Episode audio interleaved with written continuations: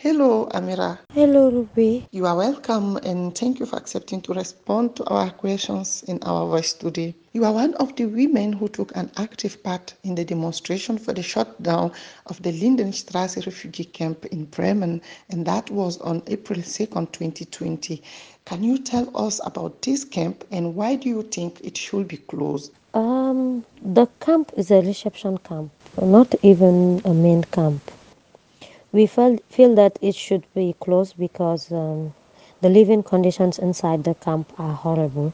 Before and even worse now um, this corona with this corona situation at the moment the camp contains more than 700 habitats that almost share everything together like uh, kitchen equipments fork knife plates cleaning materials toilet um, etc just to name a few small size bedrooms are being occupied with four five six people or even more As I speak to you right now, my room is being occupied with four people. Actually, the demonstration was banned by the local authorities. But can you tell us what motivated you to go out there to demonstrate despite this ban? And uh, aren't you afraid of being exposed to the coronavirus? Of course, we were scared. We are living in fear for every day of our lives. There is no other option left for us other than going outside to let the government and the people of Germany to know that there are people who are handicapped by the law under their shelter and that the only way that they can be heard is by risking their own lives and that of their kids to go out and shout on top of their voices that they are in need of help. We were also motivated by the fact that there was a confirmed case of coronavirus, by which up till to date we don't know the state of the camp and our fate in regards to this coronavirus. Because the camp is still receiving intakes every day, and these people are living within us in the same building. Furthermore, we were more motivated by the fact that under the same building, pregnant women, children under the age of five, even few days old babies are all living together like one big family, where social distance is almost impossible, which is a major necessity to avoid being infected by this coronavirus. Your main request in this demonstration was to shut down the camp, the Lindenstrasse uh, refugee camp. But is it only for the period of corona crisis or is it a, a shutdown, a definite shutdown of this camp?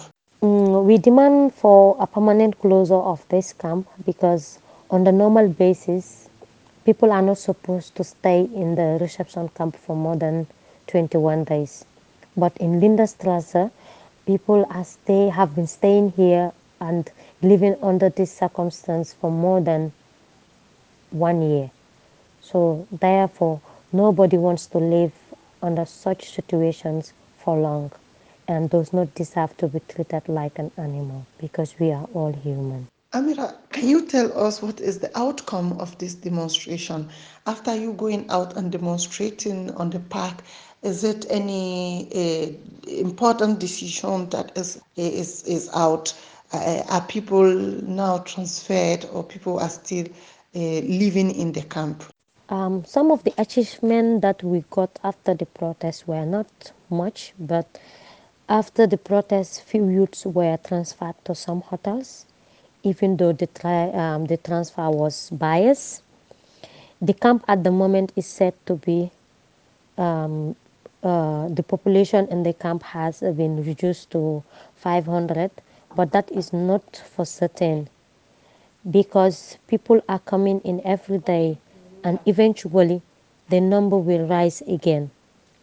After the protest, it was said that pregnant women and mothers with newly born babies will be transferred during the course of this week, but we are yet to see that happening. Can you tell me the state of your moral and the one of uh, of many other women in that camp right now uh, regarding to this situation? Our states of moral under this situation at the moment right now are almost comparable to all. We are all frustrated, we are depressed, we are stressed, we are cornered, we are fearful. Thank you for your time, Amira. Thank you. Thank you so much for the interview. Thank you.